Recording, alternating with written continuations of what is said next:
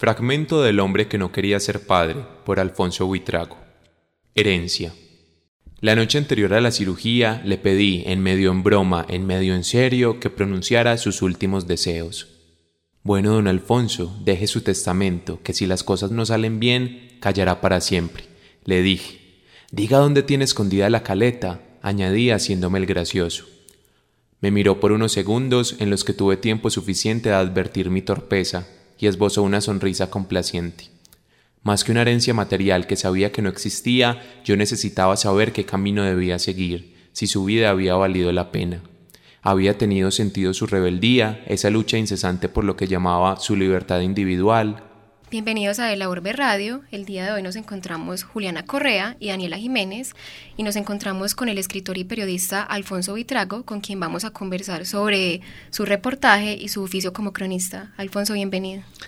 Muchas gracias Juliana, Daniela por tenerme acá.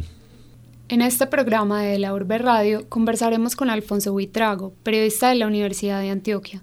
Sus crónicas han sido publicadas en medios como La Hoja de Medellín, el periódico Universo Centro y la revista El Malpensante. Comenzaremos hablando sobre su libro El hombre que no quería ser padre. Alfonso, cuéntanos cómo fue crecer con la imagen de Alonso y no la de un padre. Bueno, mm, muchas gracias por la invitación. Eh, hay como una aclaración que hacer que es un, es un poco rara, pero de pronto podemos hablar un poco de eso. Eh, ese libro no es una novela, el libro es un reportaje.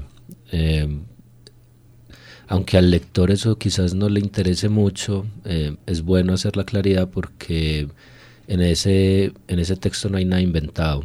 No hay ficción, no hay personajes construidos, no hay lugares que no existan yo fui muy cuidadoso en tratar de hacer un reportaje porque ese era mi interés, aunque entiendo que haya lectores que lo lean de otra manera y, no tengo ningún problema, pero, pero es bueno como hacer esa claridad, Alonso Buitrago existe em, y todos los personajes que ahí existen y las, las historias que ahí se cuentan pasaron y fueron reconstruidas a partir de reportería, yo hice mucha reportería para, para reconstruir esas esas vivencias. Lo, digo porque, porque no es una memoria sobre mi padre, no es una biografía sobre mi padre, es un reportaje a un padre.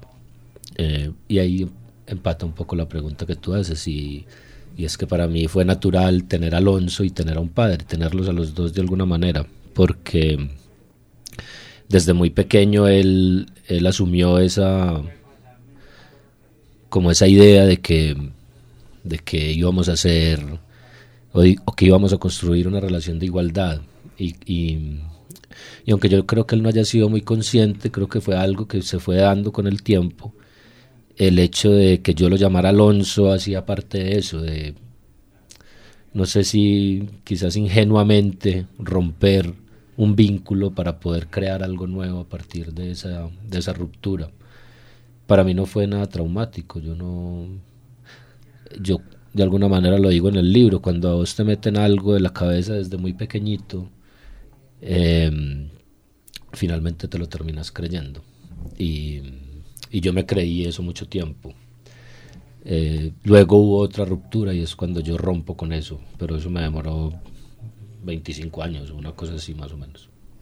En, tanto en la literatura como en el periodismo, en este caso que estamos hablando de un reportaje, la enfermedad es un tema recurrente. Eh, ¿Cómo cree usted que la enfermedad transforma esa manera de relacionarnos con los otros? Mm, mucho. De alguna manera la enfermedad fue el detonante de la historia.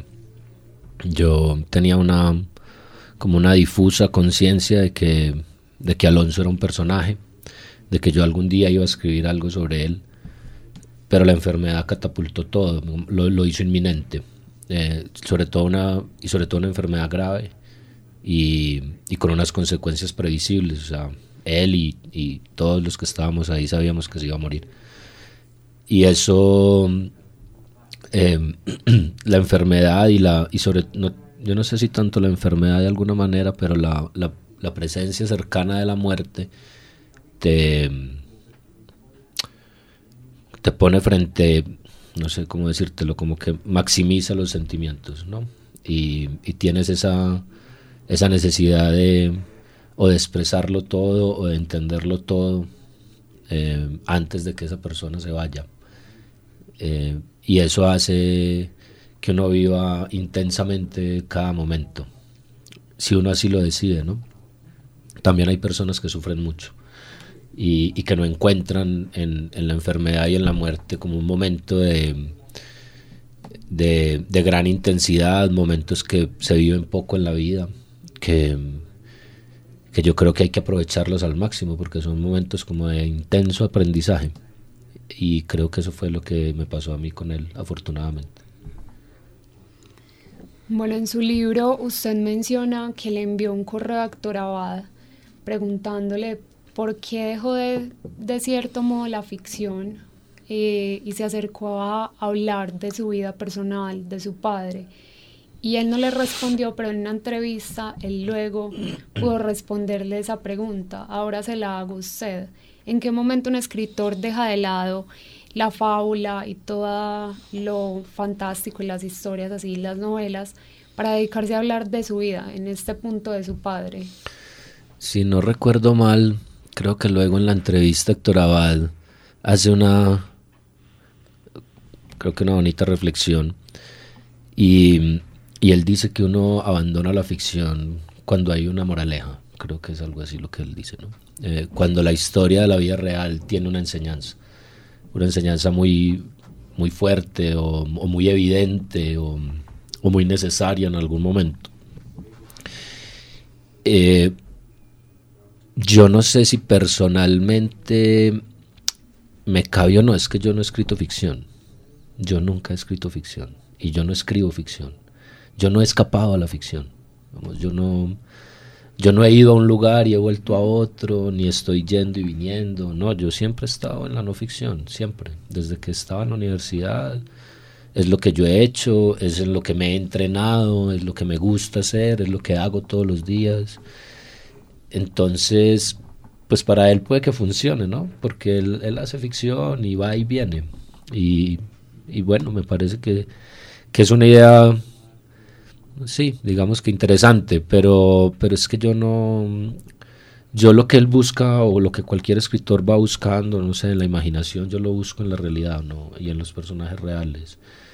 Eh, no, no tengo nada en contra de un mundo y otro y, y, quizás siento es más envidia quienes son capaces de ir y volver. Yo, a mí no me resulta tan fácil eh, ese tránsito.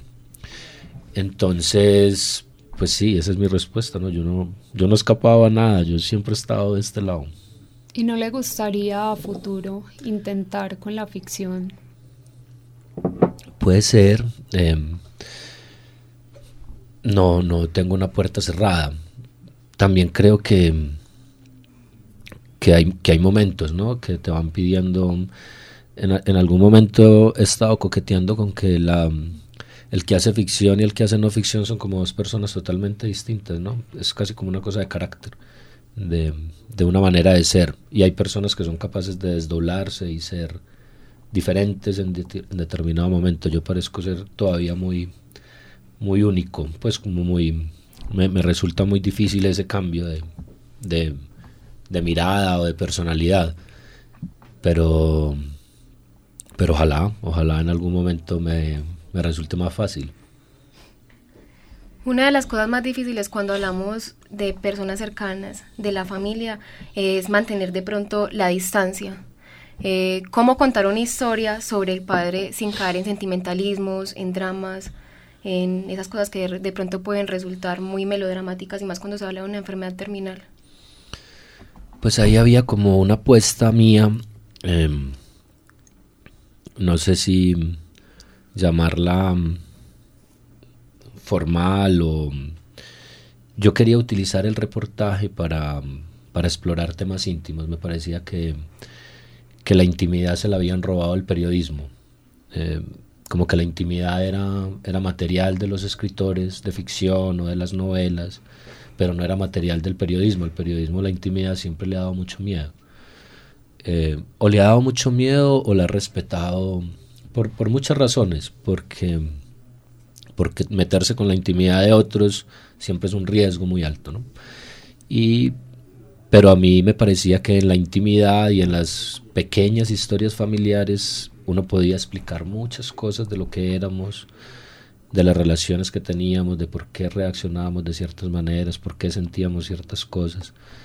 Y, y yo tenía un pleno convencimiento de que eso no era una, una, simple historia personal, sino que me ayudaba a explicar cosas de Medellín, o a hacer, por lo menos a, a dar algunas ideas de, de, una Medellín de una época y de, una, y de un tipo de forma de relacionarse. Y creo que ese convencimiento es, es el que me permitía a mí tener esa distancia. Yo tenía una ventaja. Eh, que creo que, es personal, ¿no? Y es eso que les digo, que, mi padre me lo permitió desde muy temprano, me permitió verlo de lejos y me enseñó a verlo de lejos. Y él tenía un discurso sobre eso, ¿no? En algún momento en el libro yo le di, yo lo digo, quizás en la presentación, era verlo sin concesiones, ¿no? Tratar, tratar de ver a ese hombre ahí, eh, aunque sea muy cercano. Y tenía una gran ventaja y era esa cercanía, y era que yo podía estar muy metido ahí, pues porque era mi familia, porque tenía acceso a ella, porque además hacía parte de ella. Y eso me daba una gran ventaja y también un gran riesgo. Y era, y era traicionarlos o, o sentir que, que estabas revelando cosas de tu familia que ellos no quisieran que se conocieran, ¿no? Y, que es la misma responsabilidad que tiene uno frente a la intimidad de cualquier otra persona, pero en este caso son tus tías, tu mamá, eh, tus primos, en fin.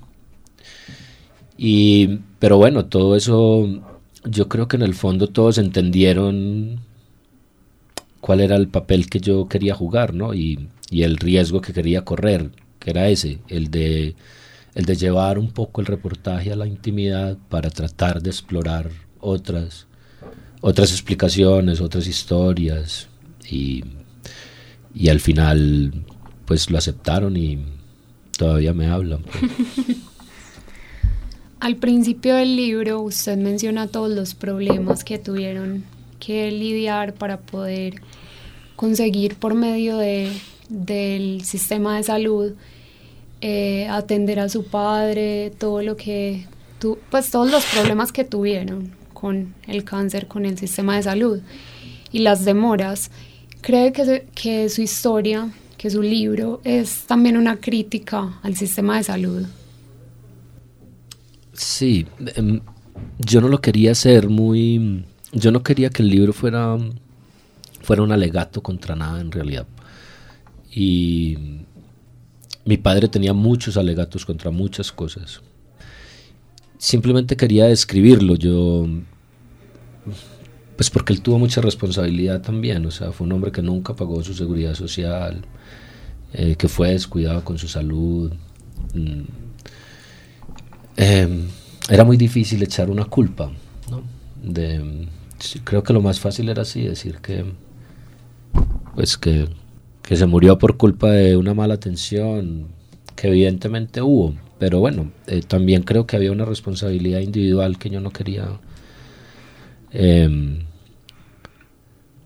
no sé, mm, enmascarar o nivelar, creo que era un poco como, bueno, a cada cual que le, que le toque lo que le, corresponde, ¿no?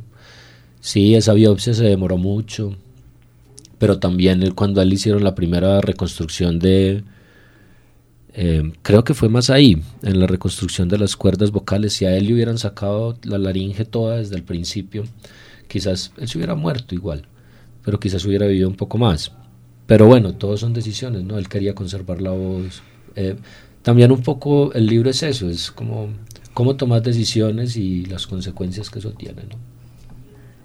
Bueno, ya pasando a, a la labor o digamos al oficio de cronista, em, ¿cómo identificar una buena historia? ¿Cómo saber cuándo algo es susceptible de ser contado?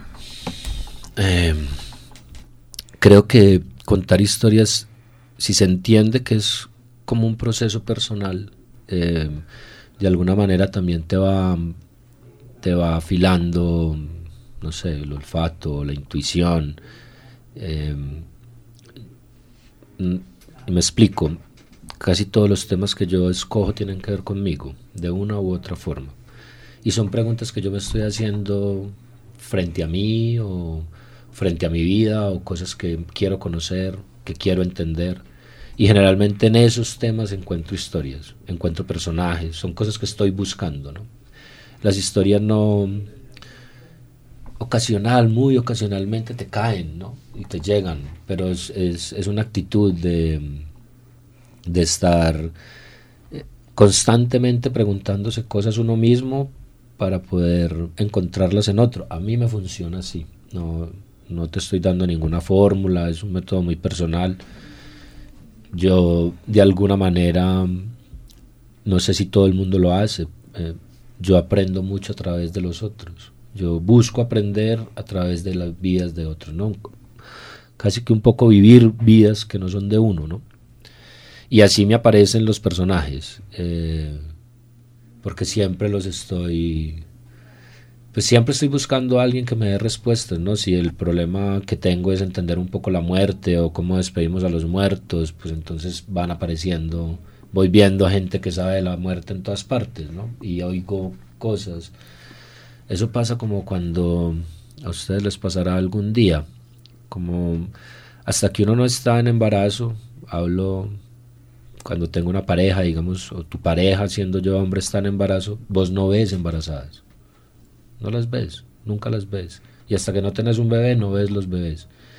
Em, entonces, cuando tenés algo interno que te está moviendo, que tenés curiosidad, ves las historias. Estás ahí pendiente, ves los personajes, la gente te habla y ahí mismo está. Espérate un momentico, vos sabes de eso, vení. ¿Y por qué te pasó eso? Y así empieza hasta que te vas enganchando y finalmente tomar la decisión de, de escribirlo o no. Eh, la mayoría de sus relatos tiene como escenario el Valle de Aburrá. ¿Usted piensa que es una cuestión de comodidad narrar desde un lugar que se conoce o es algo fortuito? Eh, es más cómodo, sí.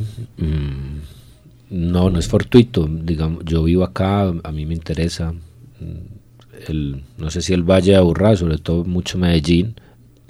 Me gusta mucho cuando tengo la oportunidad de escribir sobre otros lugares. Eh, cuando me llevan a escribir en, algún lugar. Son dos experiencias totalmente distintas. Em, incluso creo que es más exigente escribir sobre el lugar que conoces. Eh, cuando te sacan y escribir sobre otro lugar, estás muy fresquito y estás muy ansioso y muy curioso y todo te va pasando rápido y te pasa y te lleva te vas tres o cuatro días y en tres o cuatro días te pasa todo todo lo que necesitas que te pase para que haya una historia cuando estás aquí no. Cuando estás aquí estás haciendo un montón de cosas, respondiendo, teniendo vida familiar, en fin, y no estás viviendo solamente para las historias. Entonces, de alguna manera uno las tiene que provocar, no tiene que hacer que le pase, ¿no? Tiene que ir a los lugares, tiene que ir a ver, eh, tiene que provocar eso para que, para que tengas que contar. Y es mucho más exigente eh, romper con la con la mirada gastada de lo que ya conoces y tratar de encontrar algo nuevo cada vez en, en, esos lugares o en esas personas. Eh, entonces te diría que es de comodidad en términos de estar en el espacio, pero, pero incluso es más incómodo, es más complicado, te exige más, eh, tienes que romper con más cosas, aislarte es más difícil eh, que escribir sobre lugares en los que finalmente te vas, rompes, y te puedes aislar algún momento y dedicarte solamente a eso. Aquí estás compartiendo las historias con otro montón de cosas que tienes que hacer, ir a las entrevistas, eh, contestar solicitudes, no sé. Em, entonces, pero hoy Medellín me gusta y me interesa. a mí me emociona Medellín. Esta fue entonces nuestra entrevista con Alfonso Vitrago. Alfonso, muchas gracias por habernos acompañado. Gracias a ustedes. Recuerden que este programa cuenta con la coordinación de Alejandro González, la edición de David Berrío y en la presentación los acompañó Daniela Jiménez y Juliana Correa. Muchas gracias. Usted escucha De la Urbe Radio, crónicas y entrevistas. Estamos en De la Urbe Radio con Pascual Gaviria, director de Universo Centro, con quien vamos a hablar de la obra de Alfonso Buitrago, periodista y escritor de la Universidad de Antioquia. Pascual, ¿cómo fue la llegada de Alfonso Buitrago a Universo Centro? Bueno, pues hermano, a Universo Centro va llegando mucha gente como por, por vías distintas. Yo no tengo muy claro cómo llegó Alfonso, pero sé que desde el principio no era como una llegada eh, de gente que llega esporádicamente a escribir, sino que llegó como alguien que tenía como una voz eh, más fuerte, que tenía como una intención de participar, eh, no simplemente enviando un texto, sino teniendo que ver en, en las decisiones del periódico y teniendo que ver en, en asuntos que no eran simplemente voy a copar una página, este número. Yo creo que llegó con, por vía de, Juan Fernando y llegó también eh, con un grupo, yo creo, de, personas de la Universidad de Antioquia que han sido claves en el Universo Centro. Aquí siempre hemos hablado de, del periódico formado como por tres patas, una de ellas como tres patas originales, una de ellas como gente que venía de, de, una, de un experimento que se hizo digital, que fue raboyají.com, digamos que en esa pata estoy yo y están unos amigos que son Juan Carlos Orrego, Ignacio Piedraíta, incluso Camilo Suárez. Esa es una de las patas de Universo Centro. La otra de gente que venía, estaba, se había juntado alrededor de una revista de humor y, era frivolidad, y ahí están Guillermo Cardona, Fernando Mora, Sergio Valencia. Esa es otra de, las patas. Y la otra es una gente que llegó ya, digamos, de, desde la Universidad de Antioquia con una formación académica en, periodismo que son María Isabel Naranjo, eh, Paca, eh, Ana María Bedoya y, Alfonso. Digamos que ese es el ala periodística, eh, el ala de conformación de periodistas en Universo Centro, otros con formación desde la mamadera de gallo y la escritura, que era la revista que hacían estos manes, y la otra con una formación, digamos, o con una intención al principio más, más literaria, que era la gente que, que llegó de Rabo de Ají y digamos que esas tres patas y el látigo de, de Juan Ospina ha sido un poco la, la que ha formado el cuento de Universo Centro. Mm, de acuerdo. Eh, Pascual, ¿en algún momento vos tuviste una relación editorial con Alfonso? Sí, sí, claro, hemos tenido relaciones ahí editoriales porque igual eh, los textos siempre pasan por, por ese, ese filtro, pasan pues por un filtro editorial eh, que hago yo y de ahí se pasa a una, a una corrección y una mirada final, entonces ahí siempre hay algún trato sobre, sobre temas editoriales y sobre temas de, de extensión, de intención, de, sí, de, mirar, de mirar un poco los textos eh, con, con el fin de, encontrar una versión definitiva, pues. Pascual, eh, para ir cerrando ya, eh, te quiero preguntar, Universo Centro pues tiene o ve de una forma bien particular pues la ciudad, digamos que Alfonso también ha tenido un tratamiento fuerte en los temas de ciudad, él siempre narra un poco lo que hay en Medellín. ¿Cómo ves vos desde el escenario, desde Medellín, lo que conoces de la obra de Alfonso? Es decir, ¿qué tan ¿Qué tan eh, importante ha sido Medellín dentro de, la escritura de Alfonso Buitrago? No, yo creo que es clave, yo creo que es clave, hermano, porque ahí están ahí están eh, las historias. Alfonso tiene algunas historias como de corte personal, incluso en el Universo Centro ha escrito algunas cosas eh, de corte personal, en los que en los que digamos la escritura es más más importante, es como una especie de sí, un, análisis un poco eh, propio, interno, pero, pero las historias están en la ciudad y yo creo que es un tema que, el hombre está caminando y revisando permanentemente. O sea, no solamente eh, las historias que salen publicadas, sino las que se conversan, digamos, en, en comité editorial. Ahí están siempre propuestas y están siempre ideas para no solamente desarrollar por parte de Alfonso, sino por parte del periódico individualmente y también cuando, cuando han habido encargos eh, también Alfonso se ha encargado, hermano, de los temas de manera que yo digo que cumple exactamente con lo que uno piensa en un comienzo. Es muy difícil a veces cuando se ocurre una idea como editora y hagamos tal cosa y, alguien dice, listo, yo me le mido, que, que uno apenas está escrita y diga, uy, pues así me la imaginaba, así la quería.